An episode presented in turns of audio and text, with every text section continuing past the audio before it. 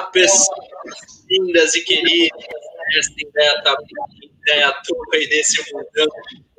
Hoje, dia 3 de outubro, às 4h12, a gente está no ar para trazer um pouco a pauta da educação relacionada à qualidade de vida.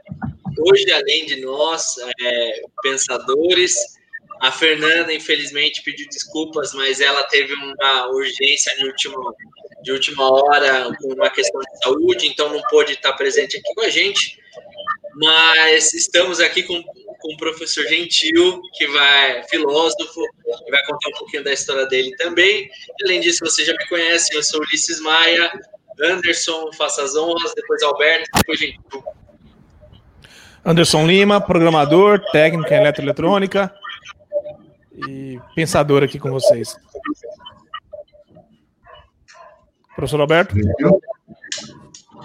É, Alberto Martins, professor, boa tarde a todos. É uma satisfação muito grande estar com os amigos pensadores e também hoje com a presença do colega e fomos companheiros de, de trabalho, é, tanto na CUP de Campinas como na FIEC. Me sinto muito honrado de ter a presença do professor Gentil e agradeço também as pessoas que estão nos assistindo. Professor Gentil, é um prazer te ter aqui. E conta um pouquinho para a gente quem é, quem que é você, que que, sobre, que, sobre o que, que é o seu trabalho. E se você já quiser fazer a explanação inicial do, sobre o nosso tema, fica à vontade. É, meu nome, então, é Gentil, eu sou nascido aqui em Dayatuba, como o professor Alberto também, é, tenho 57 anos, é, sou, é, sou casado com a professora Ana Maria e sou pai da Beatriz. É, dentre algumas coisas que, que faço aqui para que Indaiatuba seja a cidade onde o sol tem calor de amizade, como diz o nosso amigo padre, padre Francisco, né, que criou essa frase. É, eu sou professor, né, tive a honra de, de ser professor lá na PUC, juntamente com o professor Alberto. É, lecionei algumas vezes lá no Instituto, era Instituto de Matemática, mas a minha área é filosofia, né? Era no antigo Departamento de Disciplinas Filosóficas Auxiliares. E nos últimos tempos trabalhei na, com grupos de trabalho é, de práticas de formação na universidade, como também no grupo de trabalho de licenciaturas, que na época eram 33 licenciaturas que a PUC havia, né? É, ela tinha. Sou também professor é, na FIEC e desempenho atualmente funções no Museu Ferroviário. Né? Nós estamos catalogando todas as peças do museu e colocando QR Code para que na abertura as pessoas possam, através da utilização dos celulares, possam é, é, ter melhor é, entendimento sobre as peças que, que lá estão expostas. Sou professor há 31 anos no Dom José, que foi o primeiro ginásio estadual de Indaiatuba e também o primeiro colégio estadual de Indaiatuba. Entrei nessa escola e pretendo sair nessa escola. Estou quase me aposentando. E minha primeira formação é na área da química, e depois eu migrei, né, não exerci, apesar de ter o CRQ, eu migrei para a filosofia e fiz os meus estudos nessa área. Também sou especialista em ciências da educação pela UNISUL, Universidade do Sul de Santa Catarina, e pela Università Ca' Foscari de Veneza.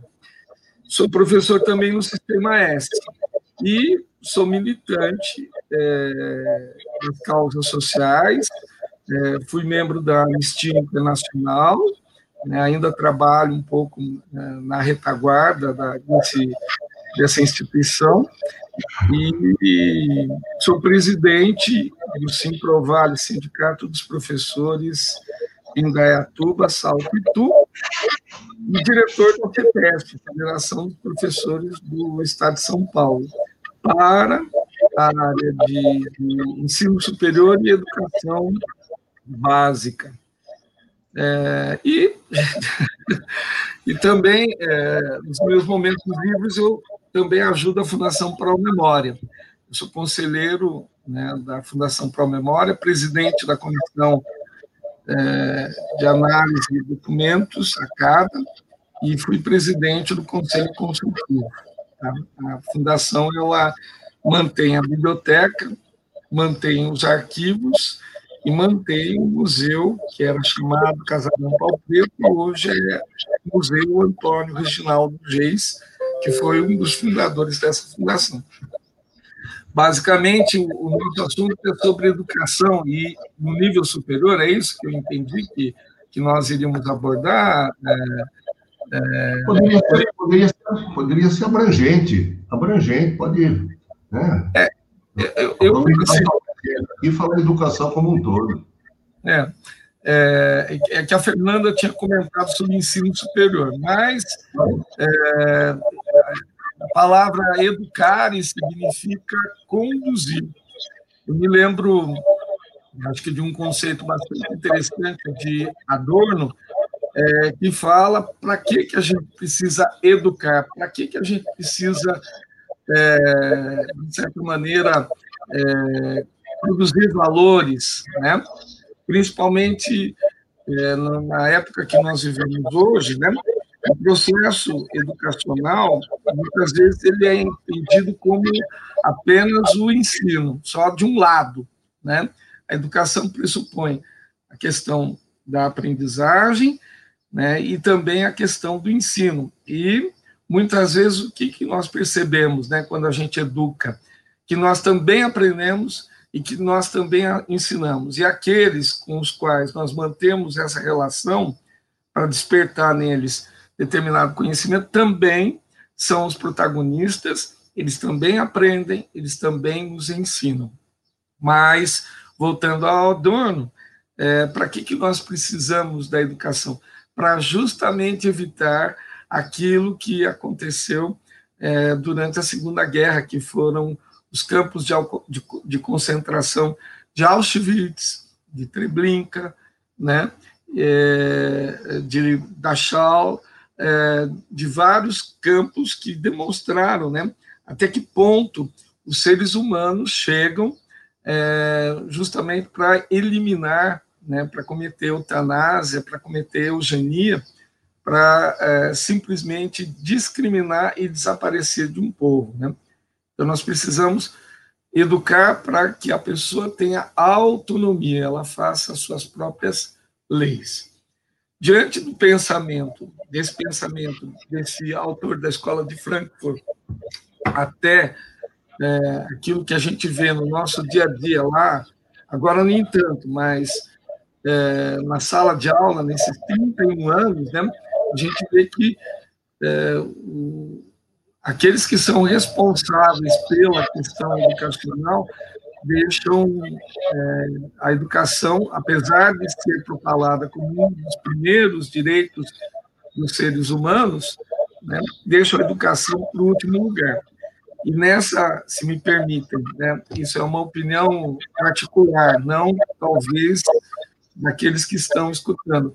Nessa caquistocracia que nós vivemos hoje, e o que seria caquistocracia? Diferentemente de aristocracia, o governo dos melhores, nós temos um governo né, que, de certa maneira, não tem um plano de gestão educacional e que aquilo que até então tinha sido construído, é, pelo menos desde que, que, que eu sou nascido, né, e talvez o professor Alberto é, possa falar de outros planos, por exemplo, como é, algumas intervenções do MEC, etc. É, é, tudo isso é, tem se revelado para destruição do processo educacional brasileiro. Isso seriam as minhas palavras iniciais, mas depois eu gostaria de estar comentando também a situação que nós estamos vivendo, principalmente nesse momento da pandemia, né? é, e é, da necessidade é, imperiosa, abrupta, que aconteceu dos professores terem que começar a utilizar das novas tecnologias de informação e comunicação. Então, o problema da EAD, né, da educação à distância, e é, a questão de como se encontra hoje é, o retorno das aulas, mais especificamente aqui na nossa região, em Indaiatuba, mas também nas cidades de Salto e Itu, é, nas quais a gente tem, nós somos representantes da categoria. Muito obrigado.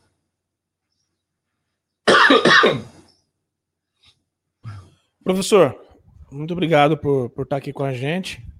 Eu queria dar boa tarde para Michele, Michele Santos Lima, e para o Jânio, Jânio Pereira, que está nos acompanhando aqui. Professor, é, ouvindo as suas palavras iniciais e aí trazendo um pouco porque a gente tinha conversado antes aqui na, no grupo, uh, eu quero fazer uma pergunta e aí passo para meus amigos também aqui, para o Alberto, que também quer falar alguma coisa, polícias. Uh, a educação, ela, ela me parece que hoje em dia ela está mais preocupada em preparar mão de obra do que realmente preparar para o conhecimento. Seria isso que está acontecendo com a educação hoje em dia? A gente está preocupado em criar bons funcionários, mas não tão preocupado em criar bons pensadores. Seria mais ou menos isso ou não? Só, só um comentário né, dentro dessa mesma pergunta. É, estão preocupados em criar os trabalhadores para hoje, não para amanhã, para hoje. Porque eu acho que para amanhã também tem um problema sério com relação a isso. É, eu entendo que, que a palavra educare, né, o verbo educare, conduzir, né, e até o lema de São Paulo, né, do Estado de São Paulo é conduzo, não sou conduzido, né, é, nós temos a educação como, principalmente nas escolas, diria Althusser, como aparelhos ideológicos do Estado. E, evidentemente, a escola, a igreja, o hospital, a prisão são organismos, são organismos concretos que reproduzem, apesar da gente estar distante daqueles que são os líderes no, no poder, é, essas pessoas estão presentes na forma dos dirigentes, na forma do senso comum dos grupos. Então, é, penso que as demandas, principalmente numa época que a gente está, que nós temos mais ou menos mais de 13 milhões de pessoas desempregadas, que muitas vezes não são qualificadas, a educação ela tem se resumido numa capacitação ou num treinamento, né, que fazem parte do processo educacional, mas não são propriamente educação no sentido como a gente possa chamar holístico, como, como é, foi mencionado anteriormente na fala inicial, acho que do Ulisses. Né? Então, a gente ensina para quê? O sujeito, com todo respeito, o sujeito saber apertar um parafuso, né? E se por acaso, ah, no modo de produzir, ou se for mais eficiente, fazer, em vez de parafuso, pregar, então vai se ensinar o sujeito ou apertar parafuso ou pregar. Então, os cursos são muito ligeiros, né? se ensinam técnicas, então, assim, há uma, há uma grande tendência de priorizar o tecnicismo, né? E as técnicas, a gente reconhece que elas modificam. Agora, é, é importante lembrar né, que todo profissional precisa ter um conhecimento, ele precisa ser perito, né? E o processo educacional nos ajuda a conseguir é, habilidades e competências, mas ele precisa também entender que ele faz parte de um processo. Trabalhar ou laborear né, é uma atividade humana que é, também o sujeito pode se entender, e aí diriam os marxistas, como uma dimensão humana. Quanto mais eu trabalho, quanto mais eu laboreio, mais humano eu sou. E no processo educacional que nós temos aí da LDB, que deve é, formar os estudantes para a cidadania, para serem críticos e também para o mundo do trabalho, a educação tem, é, tem sido restrita a esses aspectos tecnicistas.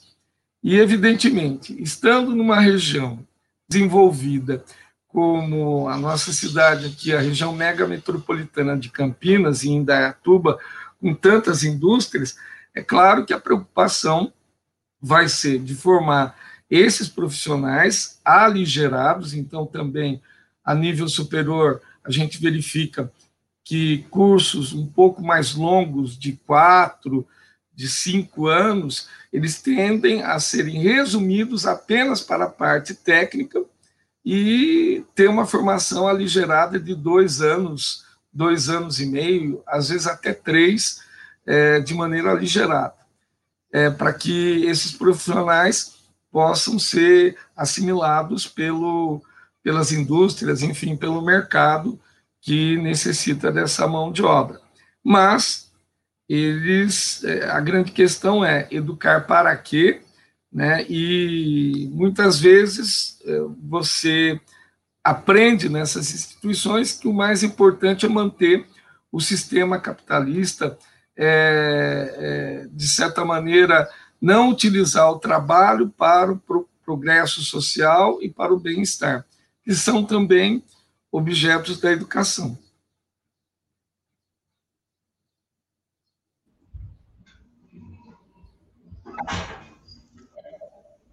Professor Alberto, por favor. É, então, eu gostaria de pegar o gancho que o Gentil colocou, né, de que, na verdade, a, a educação, ela, ela vem de cima para baixo, né? E, nesse sentido, eu gostaria até que o Anderson colocasse aí um, uma figura que eu coloquei, né? uma imagem, não sei se é possível, né, Anderson? Porque, é, é, só, só para colocar para vocês, né, é, eu, eu, vejo a criança, eu vejo a criança como o maior pedagogo que existe na nossa vida, por quê? Ela exige da gente um lúdico para ela poder aprender, ela exige mesmo, para ela aprender, ela tem que fazer com que a gente tenha o um jogo de cintura e que a gente utilize um processo lúdico para aprender. Então, esse foi um dos motivos de eu colocar aí meio manual, né? Porque eu fiquei sabendo do Gentil ah, quase na hora do almoço hoje, se não teria feito alguma coisa mais bem feita para a gente conversar. E coloquei na forma aí do organograma, porque a, linguagem matemática, né? Ela está impregnada da vida da gente também, né? matemática e geometria. Então, eu acho que o lúdico e também usar um pouco de organograma, geometria, ajuda um pouco para passar as ideias, né? Então, colo coloco o seguinte aí, ó. Na verdade, a educação realmente vem de cima. Ora, uh, você pega uma educação uh, vista como um, uma ideologia direita, ora de uma outra ideologia, né? E as coisas são colocadas. Eu já visto os ministros que vêm passando aí agora para nós, né? Uh, praticamente a gente tem aí dois anos de dois anos de, de governo né, e a gente não sabe se tem ministro, né? Então, quando a gente olha, por exemplo, a educação vindo assim, eu vou chamar de educação D e educação E, né? Quando você vê a educação D, ela, ela, ela parte, né, para alguma coisa assim do tipo você vai ter colégios militares, né? Você vai ter uma educação ordenada, né? É, e vou usar o lúdico agora, né? Na minha mente vem algo parecido com o seguinte, né? A educação incorporada num pássaro, né? é, que tem asas, que tem poder de voo, né? Só que nesse princípio da educação, o pássaro está dentro da gaiola, né? Ele, ele pula os três pauzinhos que tem dentro, né? embora a educação seja alegre e desenvolvimentista, tem pássaros que até dão piruletas, né? Tem o tico-rei que dá piruleta dentro da gaiola. Mas, então, a gente vê um pouco por aí, né? Quer dizer, o, o pensar, o refletir, né?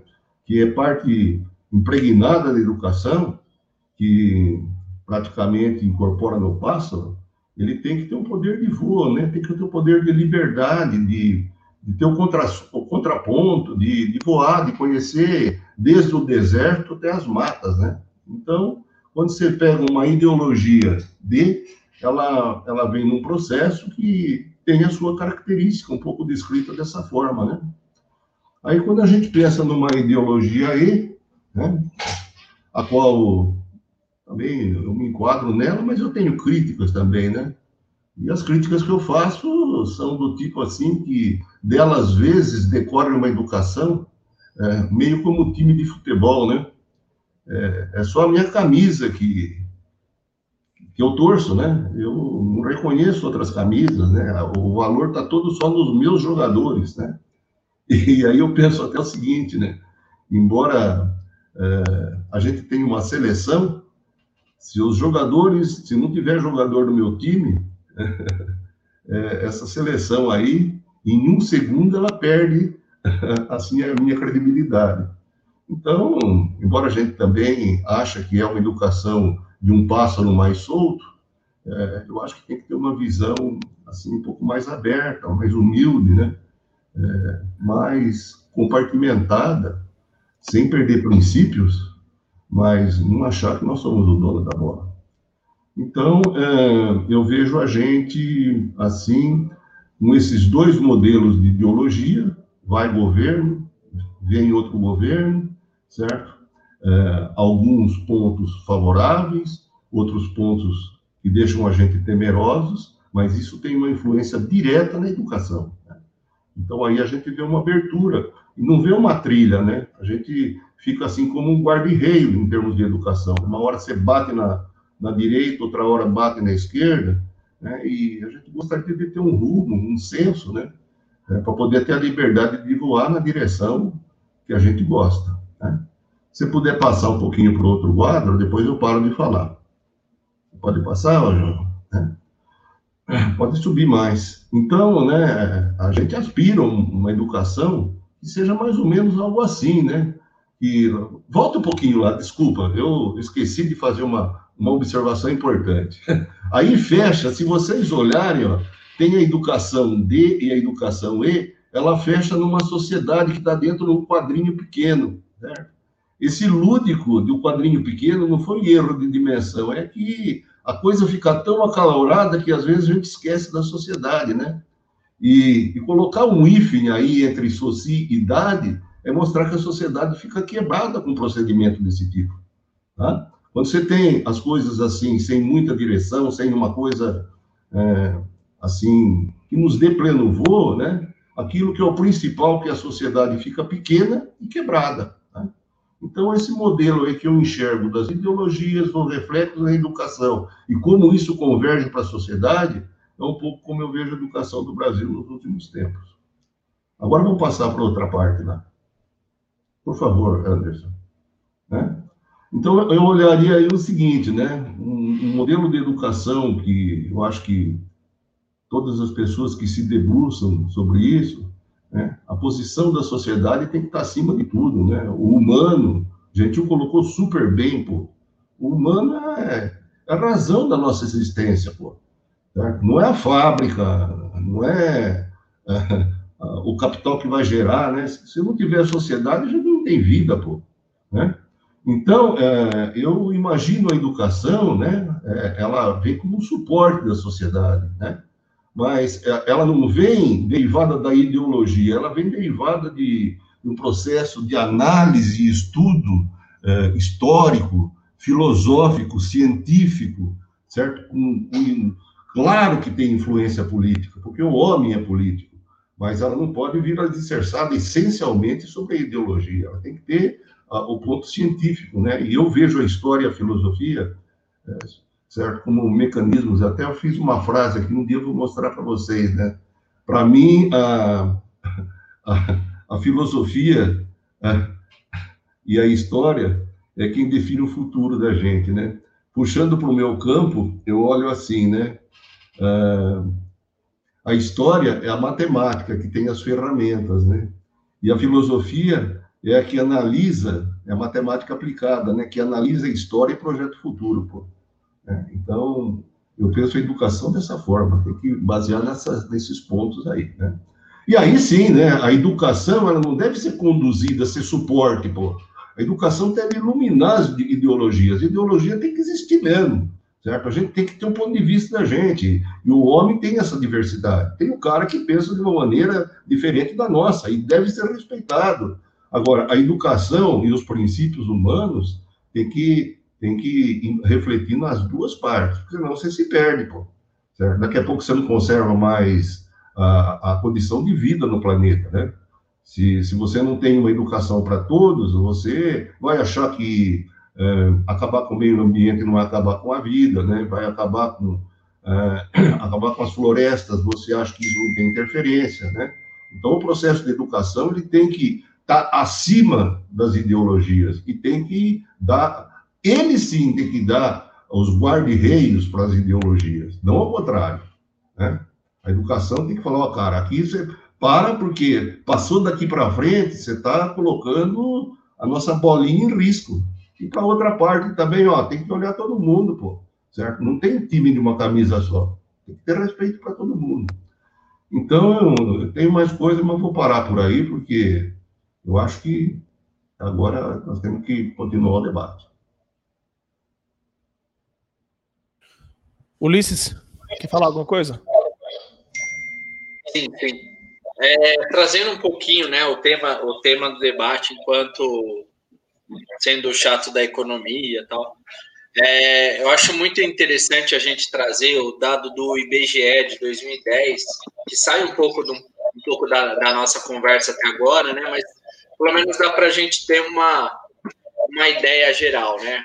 Com relação ao fundamental completo, né? E o ensino médio e o ensino médio incompleto, ah, na verdade, vamos começar o sem instrução, né? Sem instrução, a pessoa é, ganha na média, isso em 2010, tá, pessoal? Então, acho que seria interessante colocar a inflação em cima, mas é só título de conhecimento, que, na verdade, representa exatamente que a gente, o que a, assim, a importância que a gente dá normalmente à, à, à educação em si, mas acho, acho que no, sem entrar na, na seara da, do, do tecnicismo ou no academicismo, sem entrar muito nessa seara, mas pelo menos para a gente ter uma ideia. Então, uma pessoa que tem, não tem instrução e tem fundamental incompleto ganha mil reais, mil e quatorze. Fundamental completo e médio incompleto, mil, mil e cinquenta e sete. Médio completo e superior incompleto, mil e quinhentos. Superior completo, três mil setecentos e vinte e nove então a gente consegue ver que tem alguma, alguma relação direta entre o, entre o salário da pessoa e a formação. A gente consegue ver isso daí nessa diferença. Acho que a grande diferença acaba sendo entre o com o superior, né, que a pessoa acaba ganhando uma vez e meia a mais, né, de 1.500 passa para 3.700, mas a gente começa a, a ter um pouco essa a, a ideia do tamanho desse, desse, desse crescimento. Mas voltando, né, voltando pauta que a gente estava com, com, relação ao tecnicismo e a, e a tudo, toda essa questão um pouco mais é, sociológica, eu acho que é, é muito interessante. Eu acho que uma das grandes, das grandes forças que fazem a transformação entre é, esses dois, né, dentro desse fluxograma que o Alberto trouxe, a, a educação, D e E, eu acho que é muito a questão da força política de determinados grupos, e essa formação política, essa força política, é trazida tanto através de diálogos entre os pais e mestres, né, entre os professores, entre, a, entre o legislativo, o executivo, e é, e é a oscilação, né? A briga entre essas, essas forças, ou briga, ou, ou discussão entre essas forças, mas que na verdade ela acaba sendo um pouco do resultado. Uma pergunta para você, gente, dentro dessa, continuando dentro dessa, dessa parte sociológica, é, e pegando um pouco a questão do Alberto, você, como que você vê a questão de, de colégios militares? Como que você enxerga essa, essa, essa metodologia né, de, de ensino, de, de educação? Então, nós estamos, nós estamos falando provavelmente das experiências é, do governo atual, né, que querem impor no sistema educacional público é, uma, uma, série de condutas de escolas militarizadas, né? Inclusive, acho que uma das mais próximas que nós tivemos aqui é em Campinas, né? Que houve uma tentativa. A título de conhecimento, é. em Indaiatuba tem um, um candidato que está propondo esse daí também, tá? Então, Só veja, título. É, é, sim, é, é, talvez seja uma visão saudosista, é, principalmente é, frente a algumas questões que a gente vê, principalmente na escola pública, né, da violência de alunos, da falta de educação dos pais comprometidos com o processo educacional, e aí trata o professor, por exemplo, ou os funcionários como se fosse um, uma pessoa que não está lá trabalhando para educar o filho, né? Mas sim como assim desacato os professores, né? Então, diante de tantas crises que nós temos na, na sociedade, é claro que a escola também vai sofrer essas crises, né? E é, nos regimes de exceção, né? É, nós estamos excetuando aí as escolas de formação é, militar, seja da Marinha, seja do Exército ou da Aeronáutica, e a Escola Superior de Guerra, que são centros especializados. Por exemplo, a Marinha, a Escola da Marinha no Brasil, é, foi uma das primeiras escolas a, a, produzir computadores no país e a utilizar computadores numa época que a gente nem pensava em ter computadores. Então, eles estão avançados. No Exército, as questões é, é de é, relacionadas à, à, engenharia, por exemplo, a construção de pontes, é, enfim, é, a gente sabe do valor dessas escolas e do, do valor dos militares, mas impor, é, de certa maneira, uma visão saudosista, principalmente assim, que a escola deve propiciar educação moral e cívica, né, ou deve engrandecer o nosso país, né? Esse tipo de escola, como também a, a, a escola com partido, né? que é o partido, é, vamos dizer assim, que só quer uma única visão, que é a visão conservadora, né? É, do, do grupo que se chama Escola Sem Partido, são tentativas de tentar agradar uma, uma, uma parte da população, né? frente é, ao desrespeito uh, que nós temos não só pelos familiares, mas também pelas é, é, por aqueles que, que nos governam. Né? Não existe um projeto, por exemplo, é, de valorização da escola.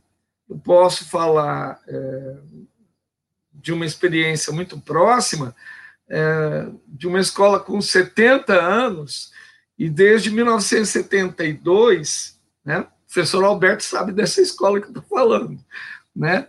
Desde 1972 nós nunca tivemos reforma, nós só tivemos reparos. E isso, governos de direita ou governos centro-esquerda, né? E todos esses governos, é, principalmente os mais antigos, eu talvez não eu precisaria verificar é, é, talvez em dados históricos, mas todos esses governos sempre priorizaram a educação. E nós vemos também né, a falta é, de valorização do professorado. Né? É, o magistério, como disse o ministro recentemente, mais uma mais uma pérola né, para esse ministro, diferentemente dos outros que passaram, né, é, que ser professor é, de certa maneira, é ser uma pessoa fracassada na sociedade. E não é verdade, né? Muitas pessoas têm o ideal, né, justamente de talvez é, ter uma vida equilibrada, né?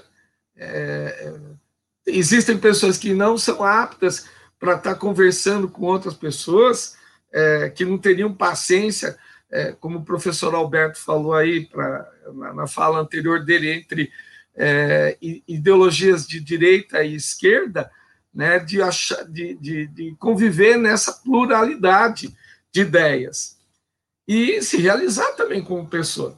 Né?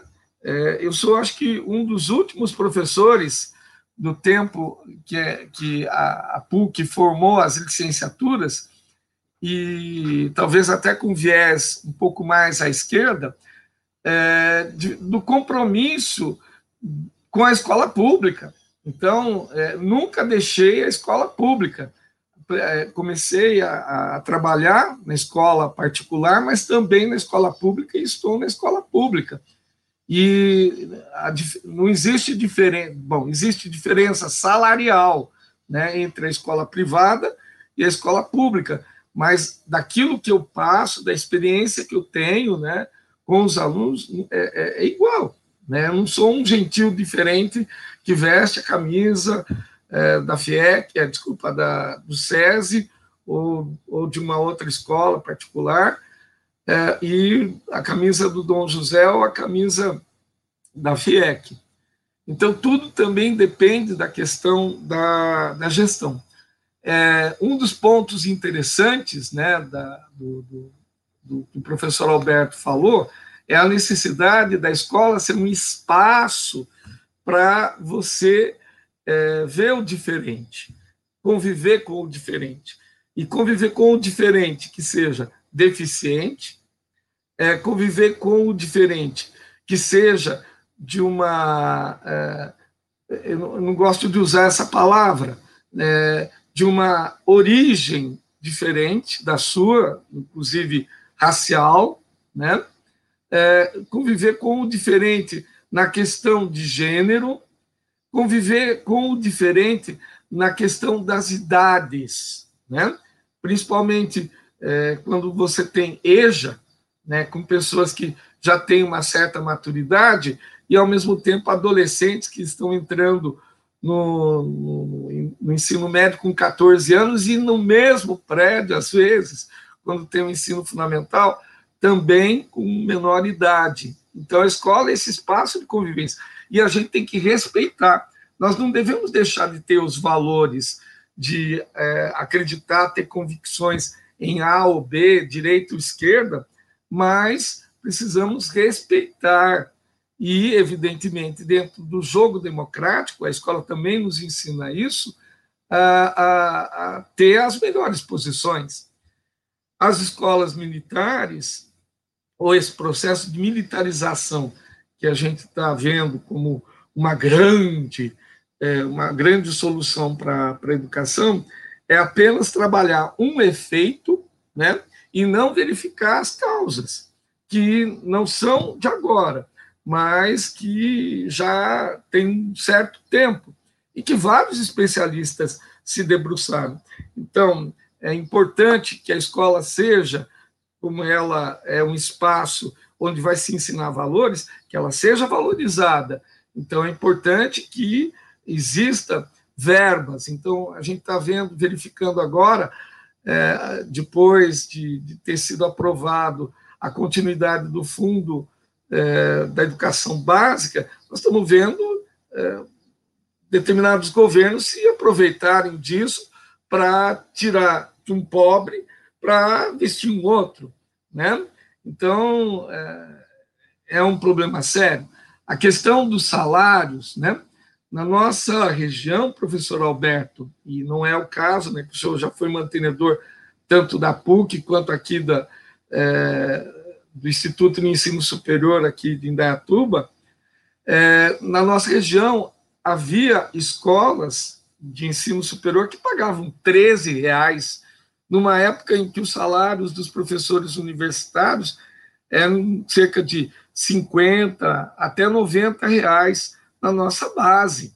E, e pior, né, é, é, é que existiam pessoas que se prestavam a serem professores universitários trabalhando por esses 13 reais. Então, muitas vezes, os professores não são professores, mas estão professores. E isso faz com que a, a sociedade desacredite nesses profissionais. Eu convivi com muitos professores no ensino superior e isso não é uma não é uma crítica, né? Que o sujeito não falava o que ele era enquanto profissional, mas falava: eu sou advogado, eu sou engenheiro, eu sou tal coisa, mas não sou professor. Então, assim, a partir do momento que a gente tem é, essa identificação, que a gente se reconhece como professor, é claro que eu vou lutar também por melhores condições de trabalho, né? E evitar, por exemplo, projetos que tendem a fazer da educação uma massa de manobra, a, a fazer da escola ou das instituições que devem ser centros para a defesa dos direitos humanos, ou seja, a gente tem que entrar na escola e sair mais humanizado e não sair menos humanizado. Né? Então, nesse aspecto, centro de defesa dos direitos humanos, mas também é, não ser é, é, demagogia, né? Utilizar a educação para atingir determinados objetivos de poder e de se manter no poder. Obrigado. Ulisses? Não, eu gostei, eu gostei muito, né? Que a gente, a gente já falou de já passou por tantos pontos, né?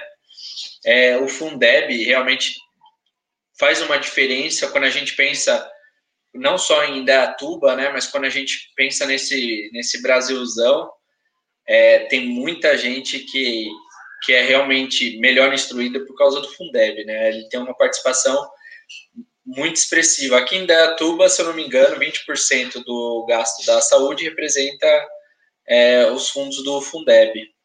Não, 20 não, acho que é 30%. É, é muito importante. Então, se de repente essa lei não passasse, apesar de ter demorado para ter toda aquela negociação do governo federal tentando tirar o dinheiro do Fundeb para pagar o, novo programa que eles vão renomear, é, é, seria muito complicado. A participação também da, da educação, tanto nesse processo de, de Covid, né, nessa, na, na pandemia e no pós-pandemia, né, agora que a gente está começando a, a, a voltar, mas, e, na verdade, não estamos preparados para voltar, mas tem essa discussão e, e, quer, e querem reabrir as escolas, acho que seria muito importante a gente destacar aí para as pessoas que estão assistindo o caso da Itália, né, que teve, teve o primeiro grande ciclo de mortes em abril, e depois eles tiveram dois meses, mais ou menos, com aquela média de mil. Na verdade, foi duas semanas, mas dentro de uma média alta, altíssima, na verdade, de, de mortes, foi uns dois meses. Aí depois eles começaram a reabrir, reabrir, reabrir reabriram as escolas e agora eles estão em lockdown de novo por causa dessa questão do coronavírus chegando nessa onda 2 e é graças a, a, a ao Covid. Ontem eu tava, eu participei de um de uma manifestação que teve na, na SECAP sobre os, os profissionais da saúde pedindo é, o aumento da insalubridade deles de 20% para 40%, pelo menos nesse, nesse momento de pandemia. Você, você acha, professor, você, você também, eu não sei se, é, se tudo bem, hoje você, você trabalha com um sindicato, né, um sindicato Simprovale.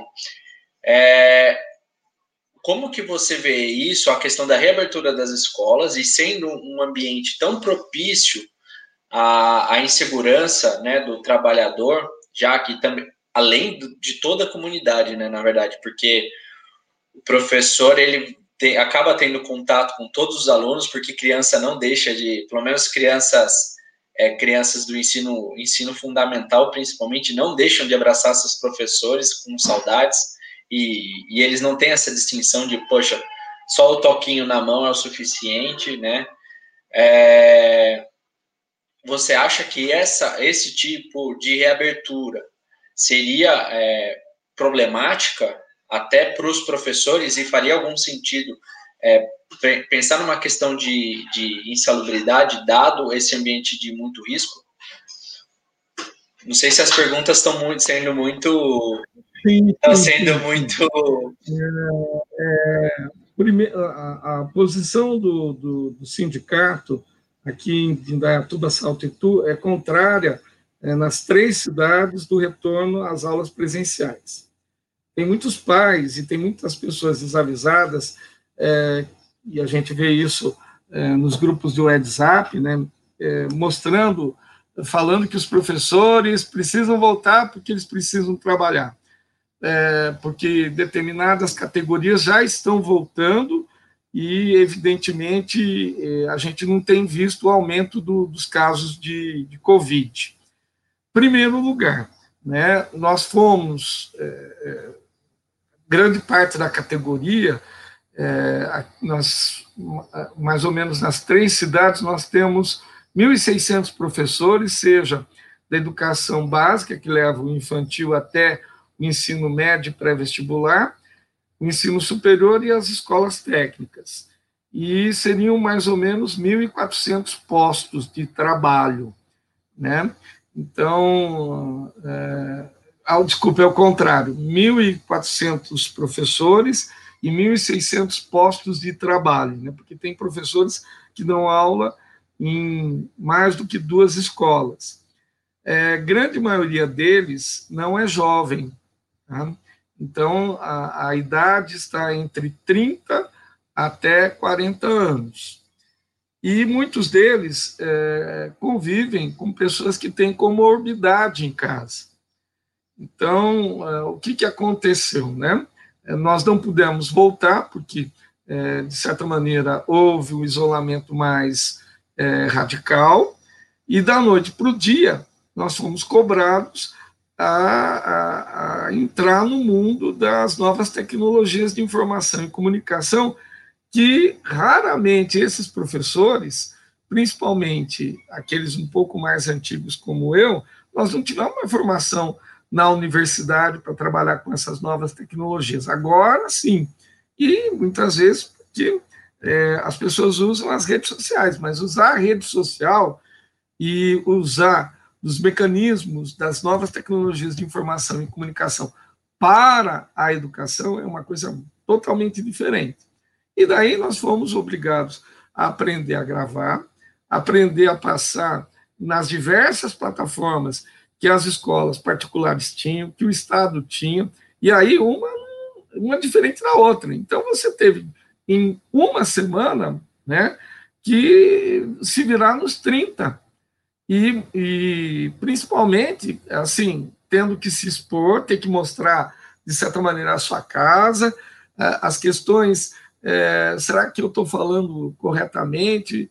É, com medo de, do pessoal tirar sarro de você, é, os pais assistindo aula é, e, de certa maneira, interferindo na sala de aula, uma série de problemas que aconteceram e que a gente foi trabalhando.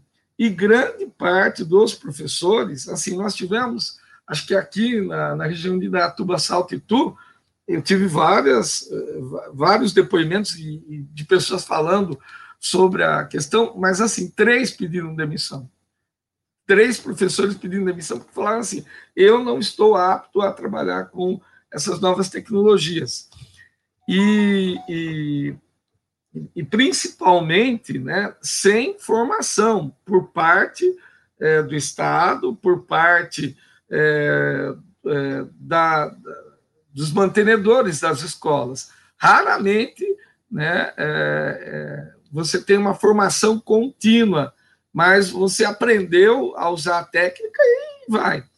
Um outro problema é que é, quando você utiliza de meios tecnológicos, né, eu posso falar um, é, 50 minutos de uma aula, por exemplo, e alguém comenta, alguém fala, etc. Mas quando eu estou falando sozinho, 50 minutos eu falando sozinho, isso cansa quem está do outro lado. E nós tivemos um outro problema também que começou a causar nos professores esse estresse, porque a gente ficou literalmente sentado nas cadeiras, né? Na, na, na, preso nas cadeiras. Né? Então, essa foi a primeira etapa.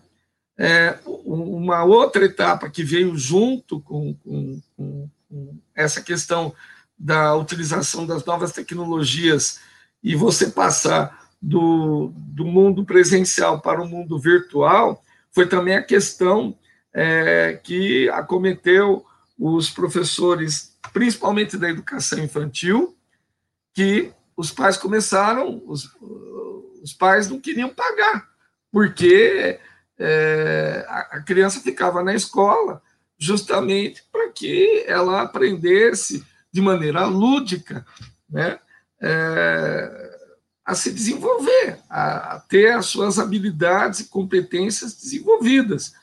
E os pais não queriam saber. Né? E aí muitas escolas também entraram na medida provisória para a redução da jornada dos professores de 25%, 50% e 70%. E algumas tiveram, é, suprimir o contrato de trabalho. E isso, assim, inundou o sindicato, né? Apesar da gente ter que se reportar em casos de salários acima de 3 mil reais, mas muitas escolas mandaram para a gente, né? E outras fizeram a revelia prejudicando os professores, porque apesar de terem reduzidos a sua jornada ou suprimido seu contrato, eles continuavam trabalhando. E atualmente, agora, conforme o plano São Paulo de retomada das atividades, é, chegou o momento que nós não achamos oportuno, não é o momento oportuno, mas que as autoridades entendem de retornar às aulas presenciais. Salto uh, foi a única cidade da base em que o prefeito não fez distinção entre é, professores da rede pública e professores da rede privada. Eu falo distinção, mas é, os prefeitos ficaram também numa situação é, difícil, porque eles poderiam, é, por exemplo, o prefeito de Indatuba e o prefeito de, de Tu ficaram temerosos de receber ações se liberassem fora da rede pública é, é, aliás, se excetuassem fora da rede pública a rede privada. E também porque, com todo respeito, o lobby dos mantenedores é muito mais forte do que o lobby do sindicato, né? que muitas vezes tenta organizar né, a, a, a categoria. É, mas nós somos contrários e nós não precisamos ir muito longe, Ulisses. Né? A Itália, a França, né, países europeus, é, nós tivemos uma, uma, retomada. Mas aqui no Brasil, Amazonas é o exemplo clássico disso.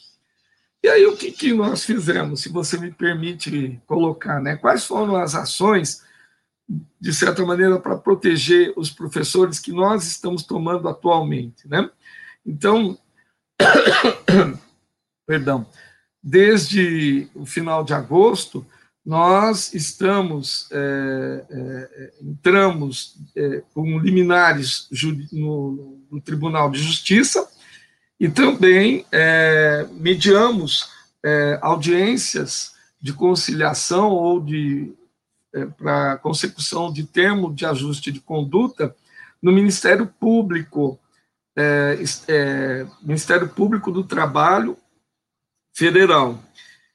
É, num primeiro momento, acho que foi é, a ação foi proposta dia 2 de setembro, uma liminar, ela não foi negada inicialmente, é, mas ela foi julgada improcedente, e essa liminar foi feita é, pelos 25 sindicatos que compõem a Federação dos Professores do Estado de São Paulo, mais a PUESP, que é o sindicato das escolas públicas do Estado de São Paulo e também aqui do, do município, a FUSE, que representa os interesses dos, associa dos, dos funcionários né, das escolas, e o CPP.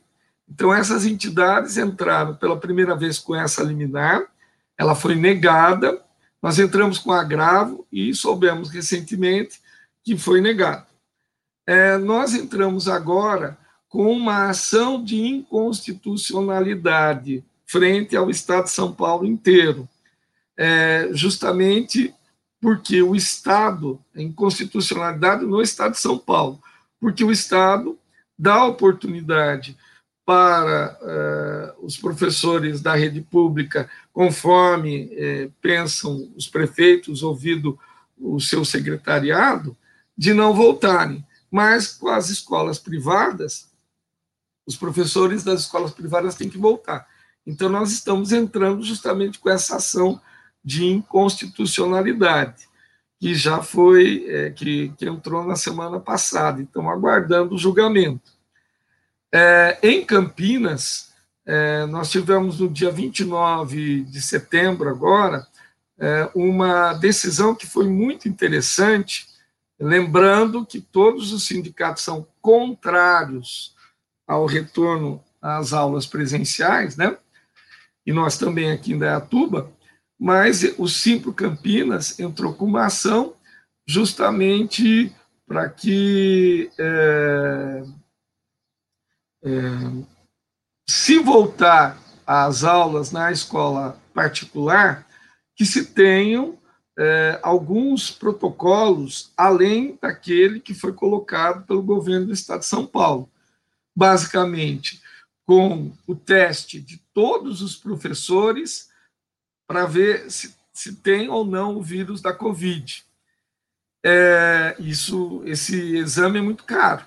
É, depois, a utilização de óculos e ou protetores faciais, é, máscaras específicas conforme a regulamentação da ABNT, um tipo de máscara que também não é barato e utilização de luvas, álcool em gel para todos os professores e não só nos dispensers.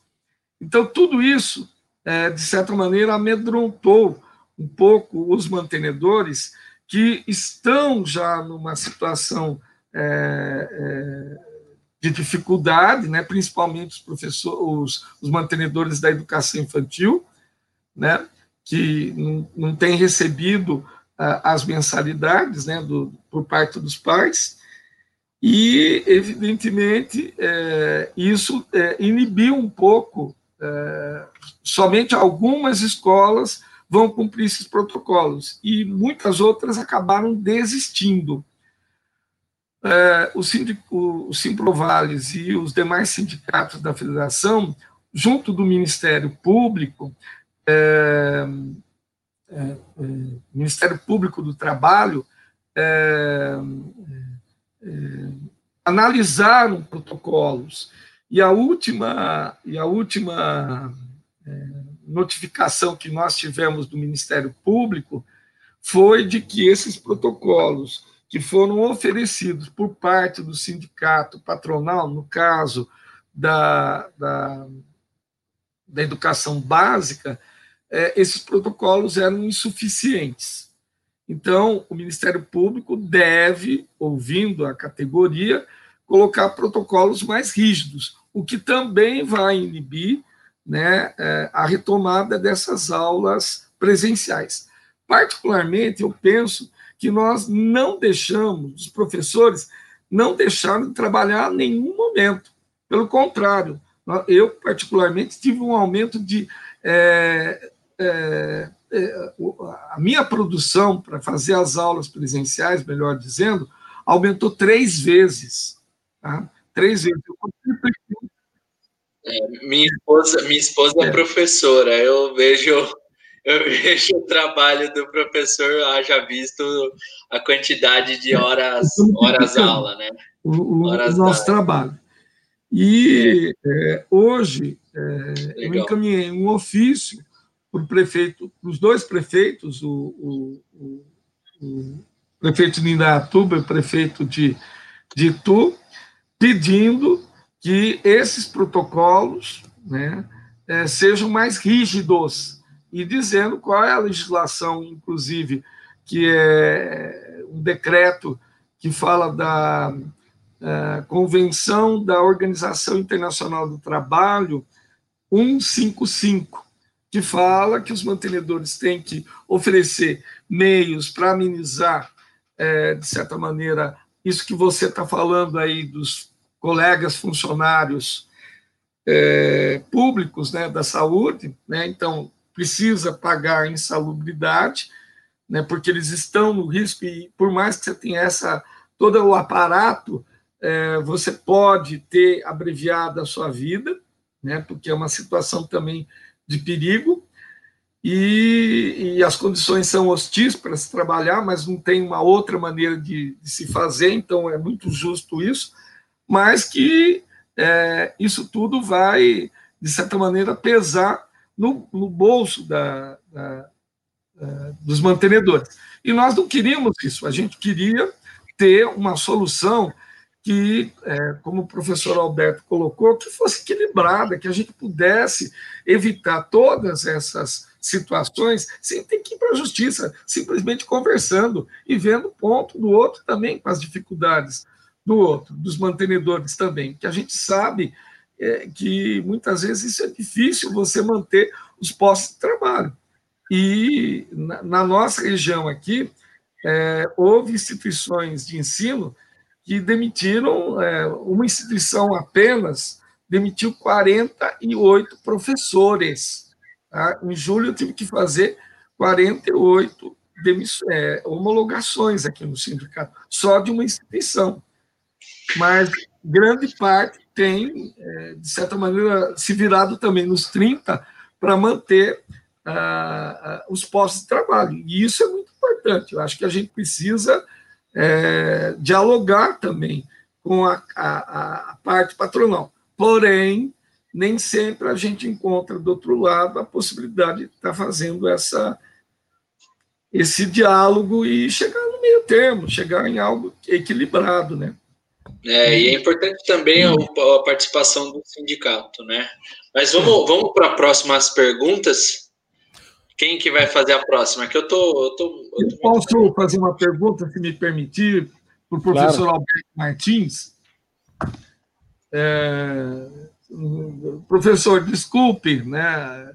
É, sei da sua experiência e vou fazer uma pequena introdução. Né? Sei da sua experiência enquanto mantenedor aqui de instituição de educação básica e ensino superior aqui em Dayatuba e também da nossa experiência lá em Campinas. Mas é, é, Vejo, por exemplo, que em Indaiatuba, o crescimento do ensino superior em Indaiatuba, ele está, da minha visão, ele está estagnado, justamente porque nós temos grandes centros é, universitários, seja em Itu, em Salto também, e em Campinas. Diferentemente da nossa época, quando a gente ia fazer faculdade, em Indaiatuba não tinha faculdade. A primeira faculdade que que veio para cá foi a FATEC, né? E, e nós tínhamos que ir para Campinas, e Campinas nós tínhamos a PUC e a, a Unicamp, né? É, como o senhor vê, a, a, não sei se, essa, se o senhor comunga essa mesma ideia, como está é, a sua visão é, do crescimento ou como está o ensino superior na nossa cidade? Quais são as perspectivas que o senhor vê na sua experiência? Me permita, essa é uma pergunta que eu gostaria muito de ter feito para o senhor anteriormente. Muito obrigado. É, antes do professor Alberto responder, eu também queria fazer uma pergunta para os dois professores presentes aqui. Estão é, me ouvindo bem? Que tem um ventilador do lado aqui, não sei se está fazendo barulho. Legal. É, voltando lá para o começo, né, vendo a apresentação do professor Alberto, eu, eu, eu, eu olho para o sistema educacional brasileiro, não conheço muito o resto do mundo, né? Mas conheço o nosso aqui. E eu percebo que a gente vem falhando em alguns pontos, e eu queria ver de vocês quais seriam as possíveis soluções, né? Porque seria a pergunta de um bilhão de dinheiros, vamos dizer assim, né? Porque acho que não dá para a gente dizer qual é a solução sem ao menos testar antes. Mas assim, eu vejo que nós temos uma educação de base né, bastante generalista, né? Você vê um monte de matérias, ali até a oitava série você vê um monte de um monte de coisas.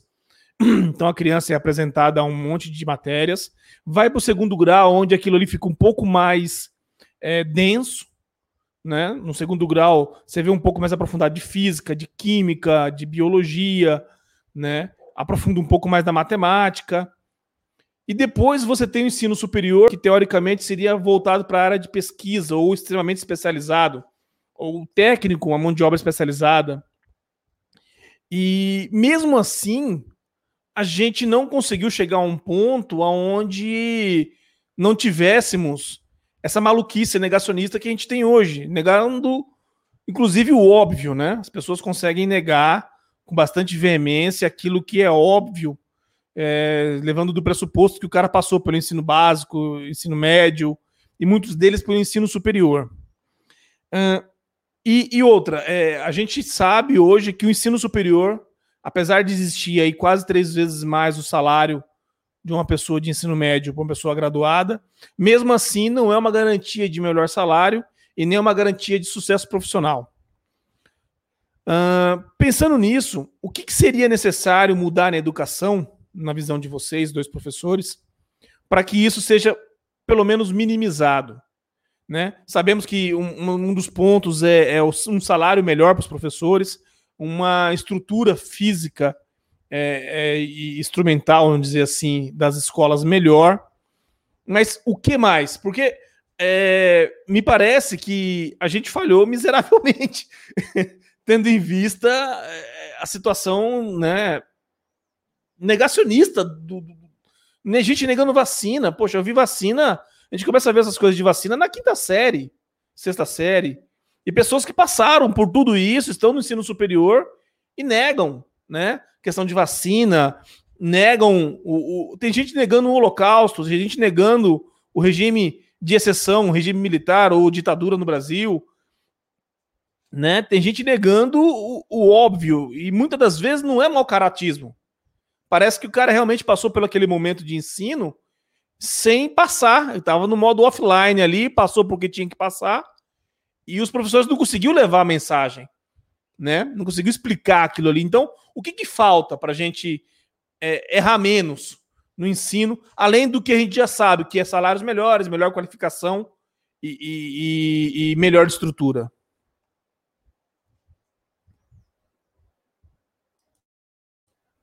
Professor Roberto, você começar, vou abrir o microfone do senhor aqui. Tá bom. Uh, bom, quando a gente tem amigos e pessoas generosas, que às vezes falam mais do que a gente foi, né? Na verdade, é, eu não fui mantenedor na PUC, né? Na PUC eu fui professor e durante um certo tempo executivo, né? Vice-reitor, né? mantenedor da igreja, mantenedor da campo e a igreja, né? Aqui, realmente, na Max Planck, nós tivemos aí uma parceria, né? E três professores é, fundaram a Max Planck, nesse contexto nós somos professores. E da Escola Infantil Aconchego, a qual a gente tem recebido aí um, uma enorme ajuda no sentido de orientações, né? De uma pessoa experiente como Gentil. Eu sou simplesmente o esposo da mantenedora, mas não sou mantenedor, não. Então, é, essa seria a primeira parte. Né? Sobre a questão uh, da educação, vamos, vamos, vamos, antes de entrar na, na seara da educação superior, vamos discutir um pouco mais sobre a educação generalizada. Sobre a educação generalizada, eu penso que a, a, uma das principais funções, tem outras, mas uma das principais função, funções da educação é a função social. Por que a função social? A gente espera que a educação conduza a uma menor desigualdade social, e a uma qualidade de vida, além de a educação fazer a garantia da vida e do planeta, eu penso que a educação tem que dar a garantia não da sobrevida, mas da vida com qualidade. É, e aí é que eu começo a enxergar um grande distúrbio. É, vou falar que isso não se resume só ao Brasil, não. Né? O Brasil ainda é um dos países que estão lá atrás, né? Na, na avaliação do PISA, por exemplo, nós somos um dos últimos. Mas a gente não pode tomar muitos como exemplo. Tem países desenvolvidos como o Japão, né, Alemanha, né, que realmente o processo de desigualdade, como a própria Inglaterra, depois do Plano Marshall, né, teve assim uma, uma atuação forte, um investimento forte na educação que foi levado com seriedade, que realmente diminuiu a desigualdade social. Mas aqui no Brasil, é, essa questão da educação mudar a vida das pessoas, é, infelizmente, embora seja um sonho nosso, nós criamos, ajudamos a, a criar colégios e, e, faculdades, e a nossa atuação na universidade sempre foi com esse espírito de militância, né? A educação como um instrumento de ajudar as pessoas a mudarem de vida, né?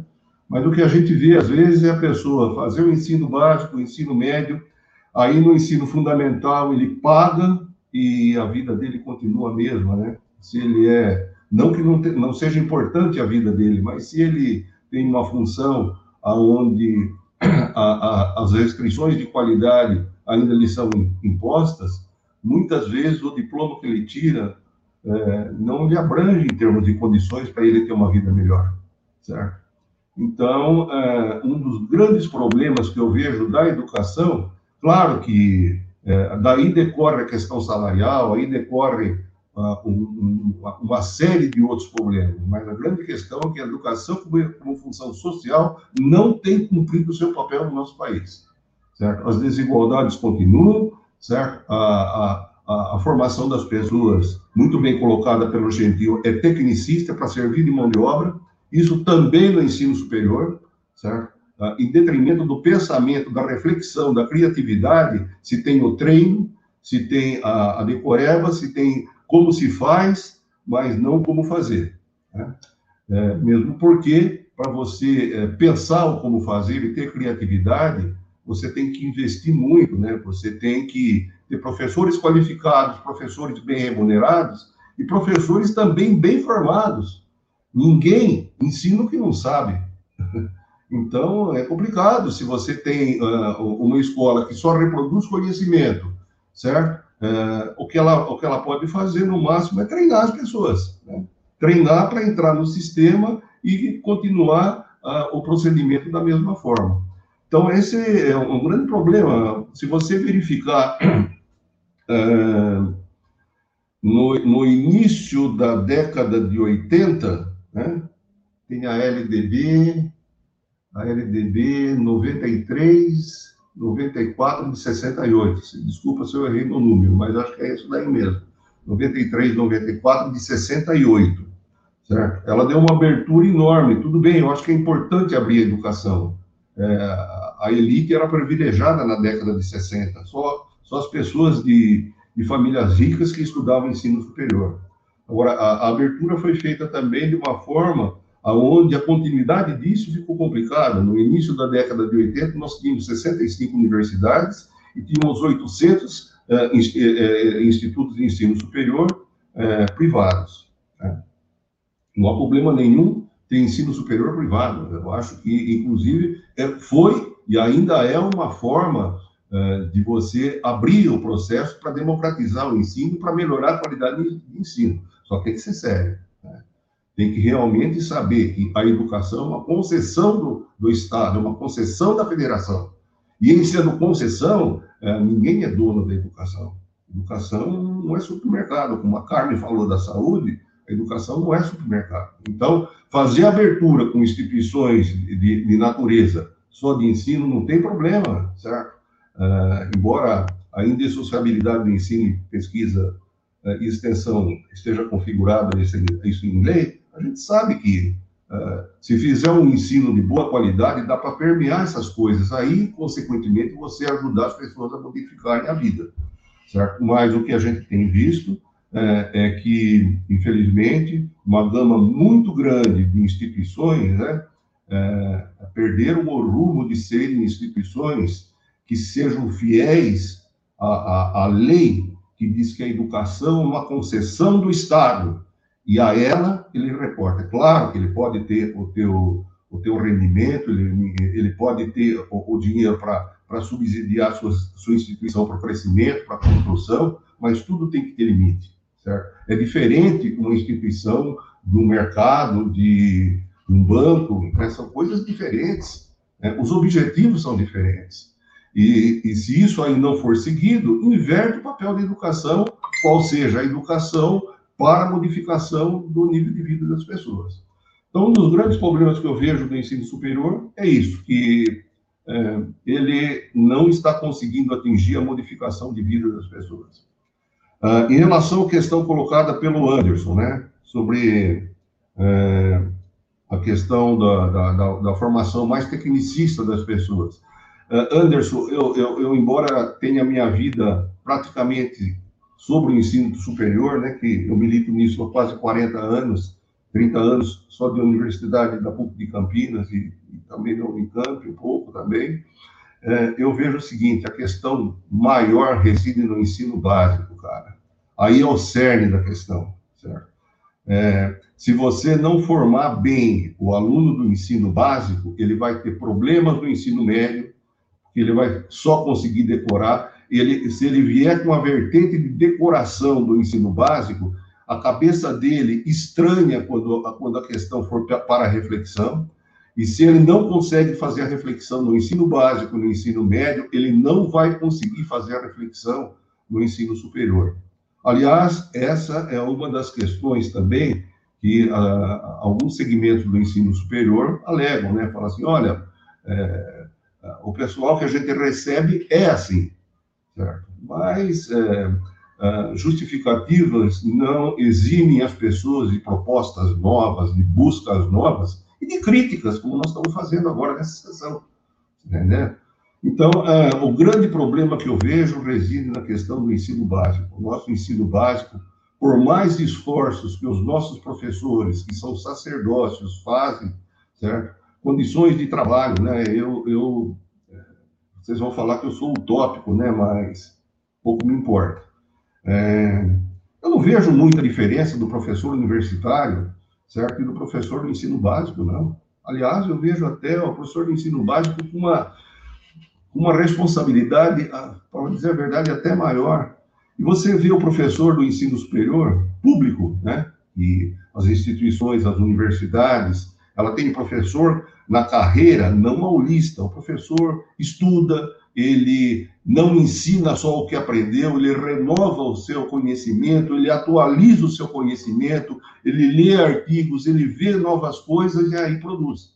Por que, que o professor do ensino básico não pode ter essa condição? Certo? Não. Ou se tiver, é, é, é, é um número de, de carga horária tão pequena que não propicia. Não vou dizer que, que ele tenha meio a meio de carga horária, eu não discuto porque não sou autoridade, do ensino básico para dizer isso, né? Existem pessoas especializadas, mas seria, seria muito interessante que na carreira do professor não se pensasse só, olha, ele ganhava 30, agora está ganhando 2 mil, certo? Tudo bem, né? Houve uma evolução, mas vamos pensar numa coisa maior, né? Que condição o nosso professor teria para desenvolver um trabalho assim bastante adequado, que ele se instruísse além do salário. O salário, claro que é importante, mas é importante a condição de aprendizagem do professor. O termo reciclagem não é, não é adequado, mas o termo de atualização do seu conhecimento. Porque se o professor só ensinar o que ele aprendeu na escola, certo? O Gentil colocou muito bem, ele vai ter dificuldade, inclusive, de lidar com o computador. Então, eu vejo que o ensino básico ele tem que ter uma atenção especial. A ideia de carreira do professor tem que ser modificada. Há que se ter o pensamento do ensino básico algo uh, da dimensão quase do ensino superior. Por quê? É dessa raiz do ensino básico que a gente vai ter a qualidade e o potencial de reflexão do nosso aluno para o ensino médio e para o ensino superior. Não sei se eu consegui responder per as perguntas aí, mas é um pouco minha posição sobre essas questões. Sem dúvida nenhuma, professor Alberto. É, principalmente, acho que o senhor tocou numa, num caso muito interessante, né? É, as instituições privadas hoje, principalmente, acho que no ensino superior, nós estamos vendo uma centralização em grandes grupos, né? Há uma tendência, é, as pessoas, é, pelo menos assim, nos congressos que, que participei, é, que nós teríamos no mundo inteiro 25 universidades, isso até 2050. No Brasil, nós vemos os grandes grupos é, que fazem a educação, não uma concessão do Estado para promover o bem comum, né, para promover o ser humano, mas transformam a educação em mercadoria. Né? E aí as instituições é, entram, por exemplo, no mercado de ações, né? É, é, elas se tornam SAs, elas têm que ter lucro, e os investidores cobram isso, e daí diminuem o salário dos professores, é, a, aligeram os cursos, diminuem a bibliografia, né?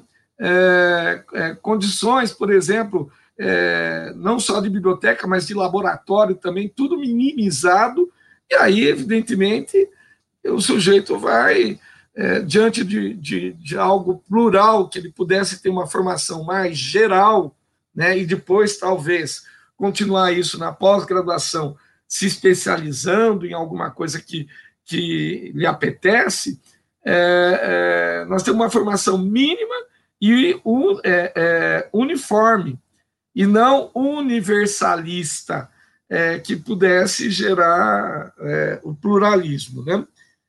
O lema da, da nossa escola, no Dom José, professor Alberto sabe disso, é non escola sed vitidíssimos, que em latim traduzido é não aprendemos para a escola, ou seja, não aprendemos para tirar nota, mas aprendemos para a vida.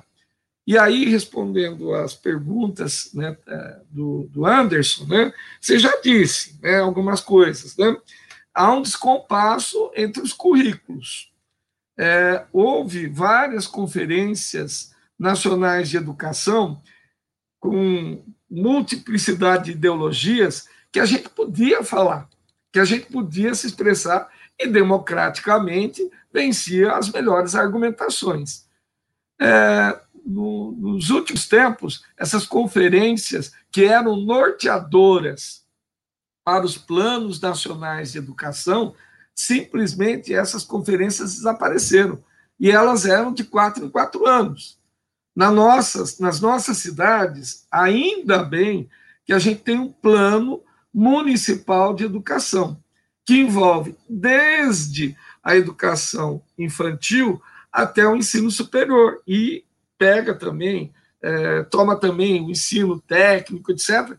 E cada grupo né, é, de profissionais relacionados a essas áreas, não só os professores, mas também os gestores, participam, compartilham. O plano municipal de Indaiatuba e o plano de Itu, nós participamos, e são planos, inclusive, que nós temos possibilidade de estar tá verificando se está sendo conduzido ou não, de estar tá avaliando e monitorando. Agora, no, no, no, atual governo, nós não temos, como já disse Macaco, estocracia, um governo dos piores, dos piores. E está aparecendo a cada dia é, é, pessoas menos qualificadas ainda. Né?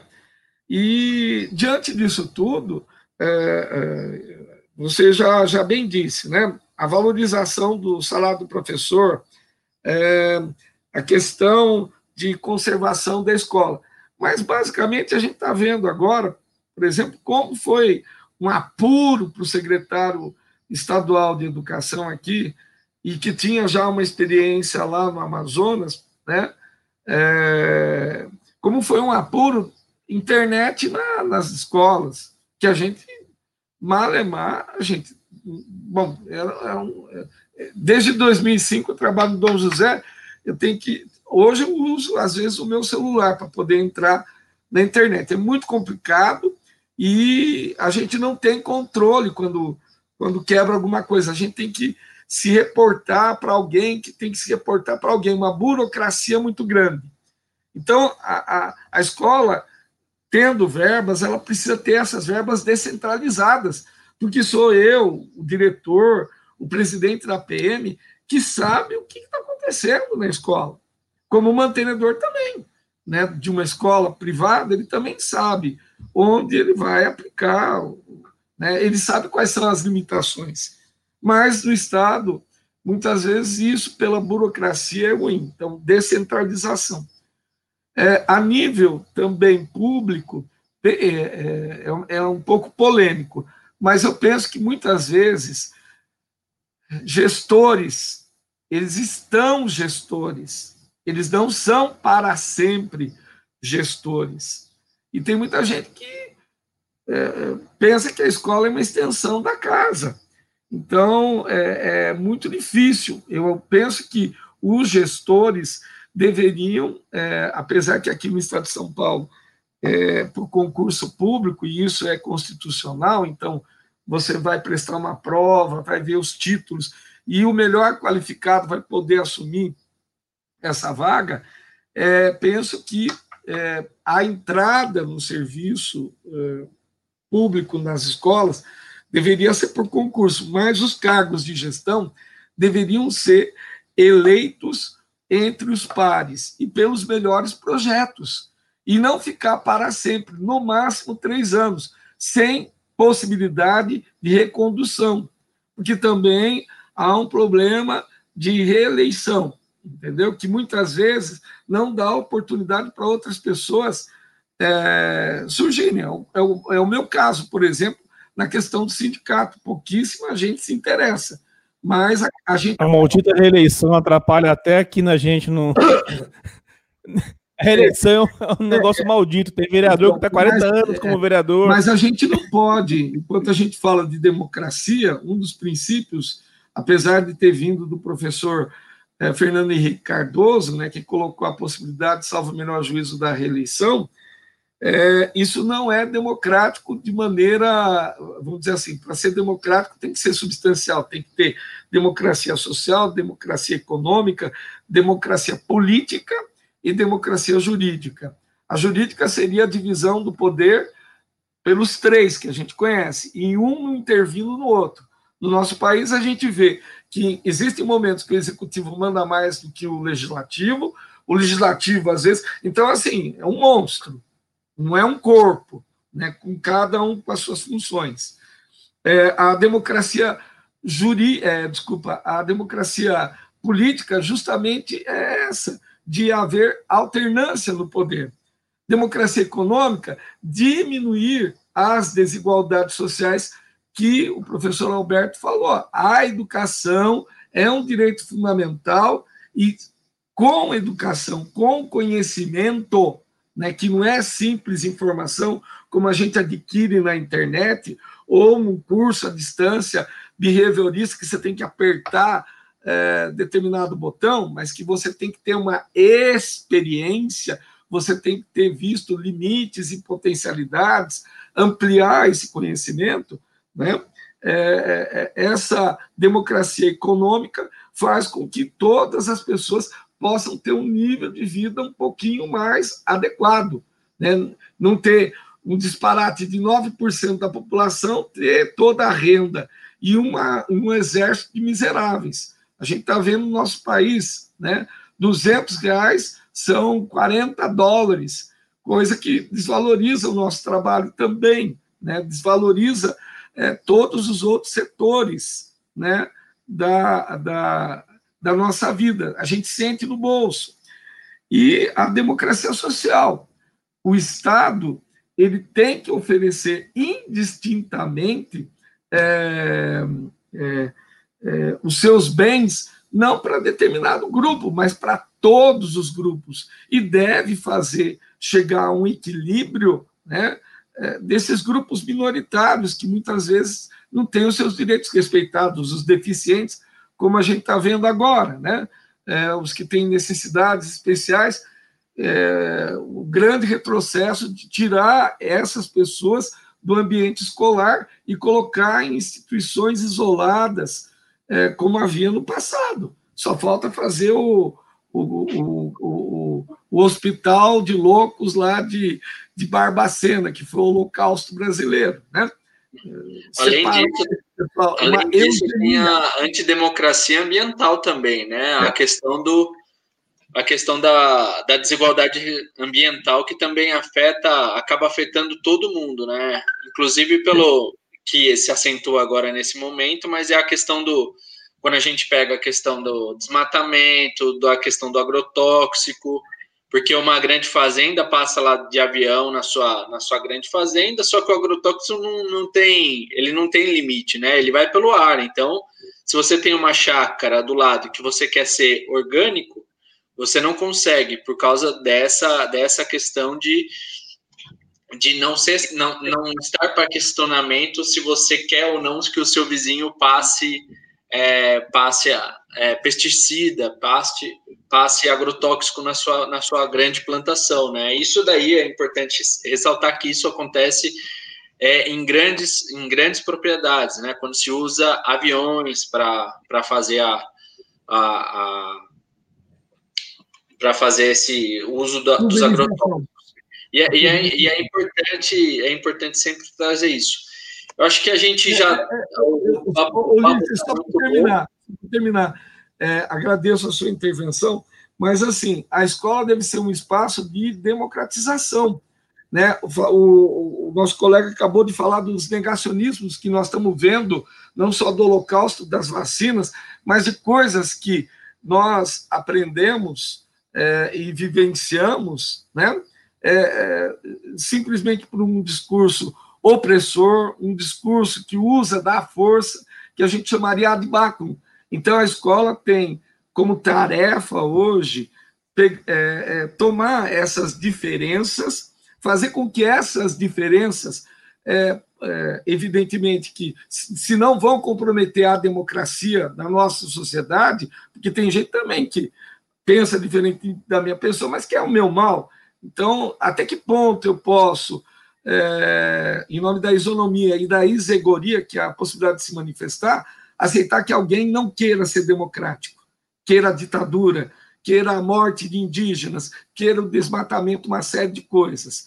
Então, assim, penso que a escola deve ser esse espaço para acertar essas diferenças, para não gerar desigualdades. Diferença, né, eu não posso tratar as diferenças com discriminação. Eu não posso tratar as diferenças e gerar desigualdade. Esse é o grande papel da educação é, e aproveito para cumprimentar todos que, que, que, participaram, né, porque é muito importante a gente poder ter esses espaços, é, chamaria isso de etos locais, em que a gente possa é, falar o que a gente pensa, é, sem medo, né, sem restrições, e que isso possa motivar outras pessoas também a pensar que o mundo tem solução, que nós podemos deixar para gerações futuras um mundo mais humano.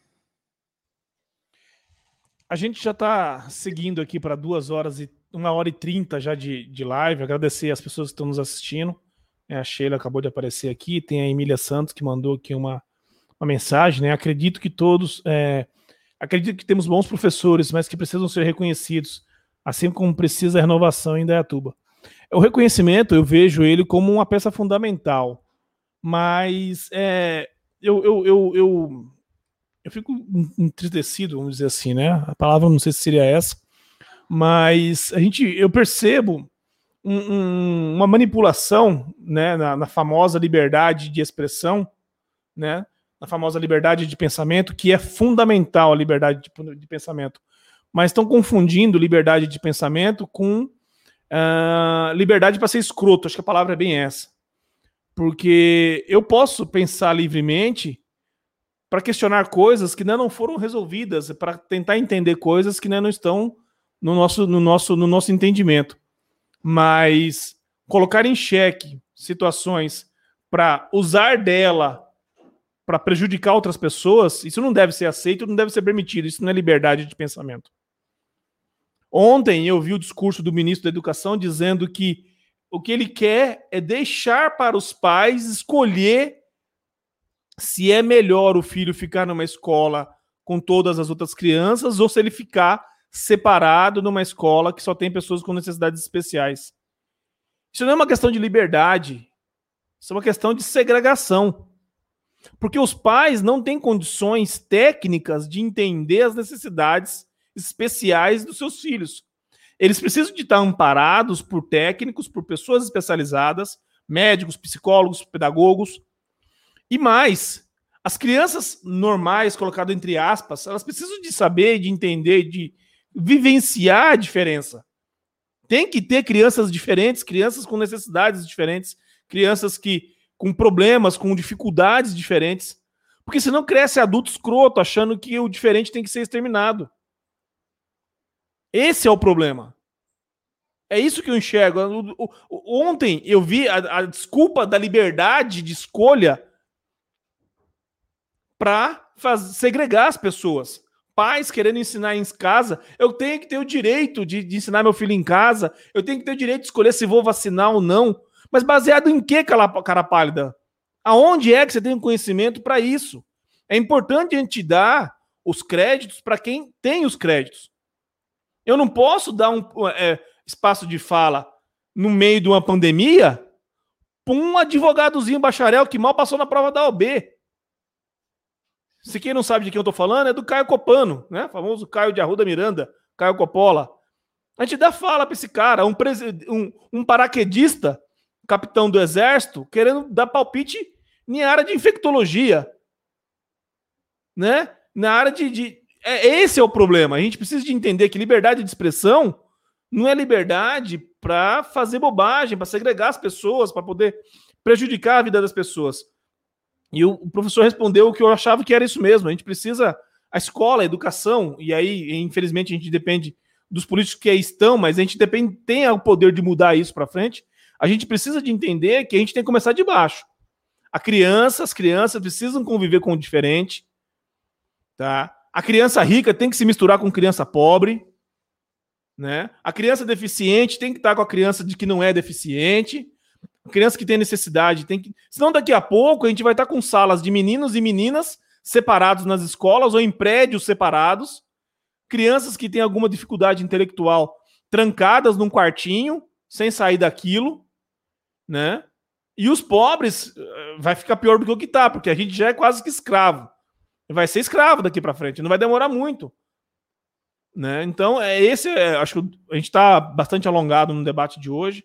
Eu só queria dizer isso, mais uma questão de desabafo no final, é normal eu, eu desabafar quando algum assunto é desse tipo. Mas é isso, é, esse é um problema que eu vejo. Eu tenho três filhas pequenas e eu tenho muito medo disso.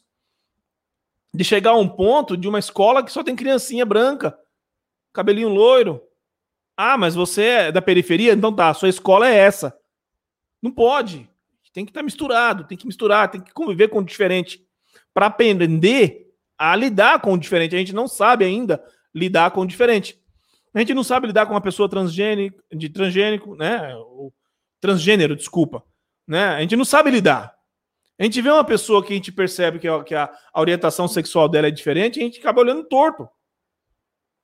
Por quê? Porque na escola a gente não convivia com isso. E isso é triste, é ruim. Né? Tem gente que quando vê um negro passando na rua à noite, muda de calçada. Porque não sabe se vai ser assaltado. Peraí, ô, que isso?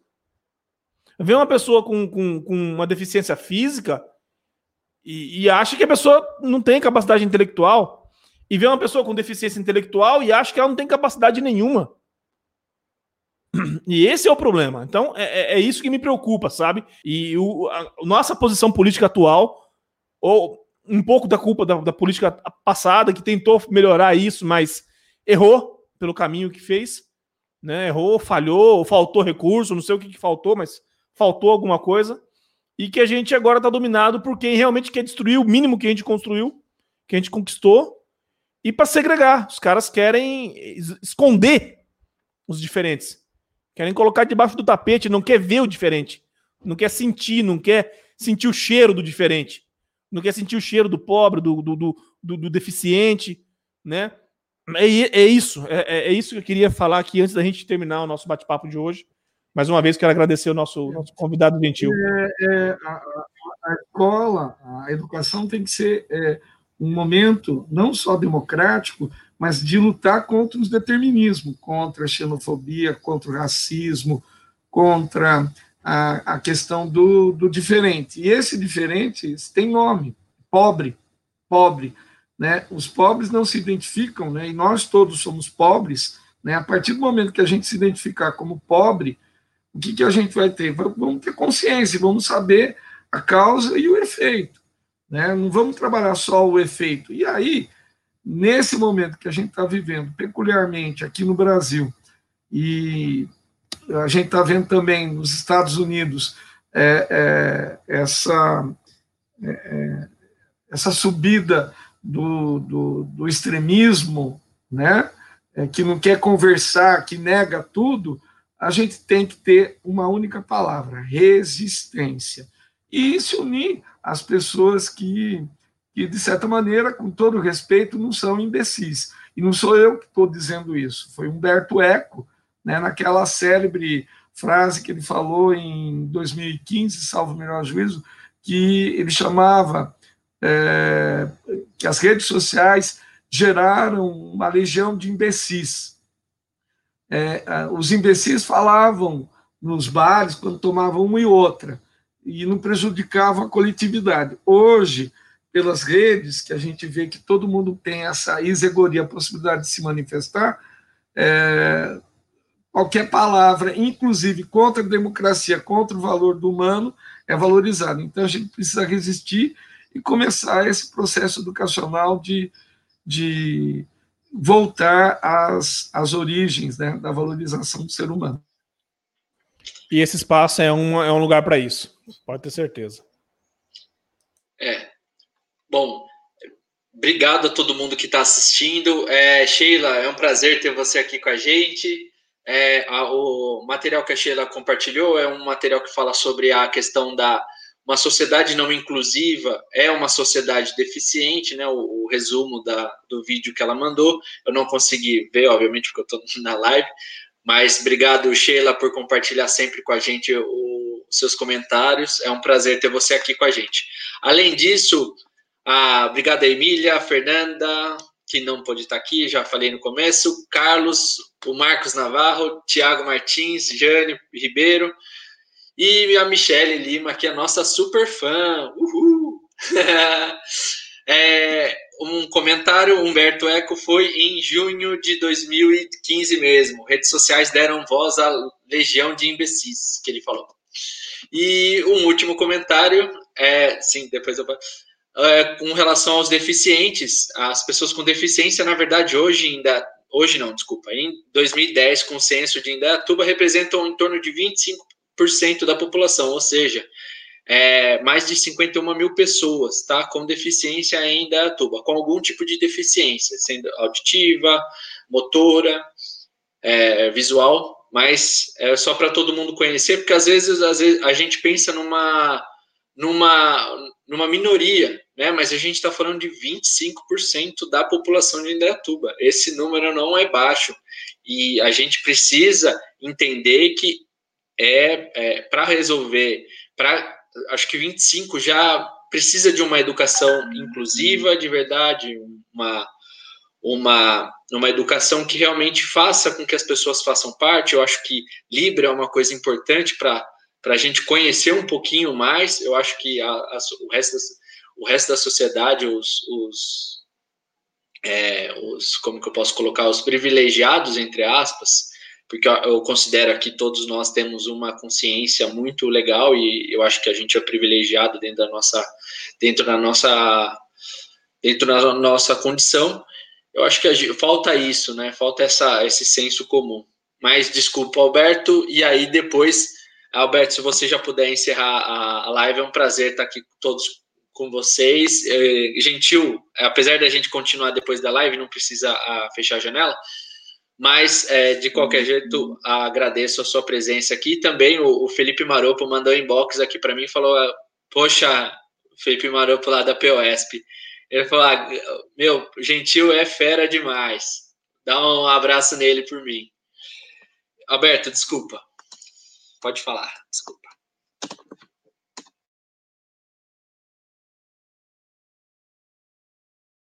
O assunto de educação é algo que se deixar a gente vara a noite aí conversando.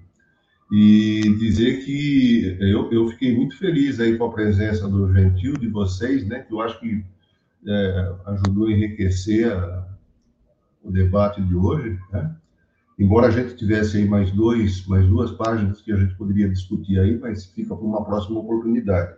Mas eu queria dizer o seguinte, independentemente de partidos, todas as pessoas e todos os partidos que pensam realmente no mundo melhor têm que defender dois pilares como bem social, que é a educação e a saúde.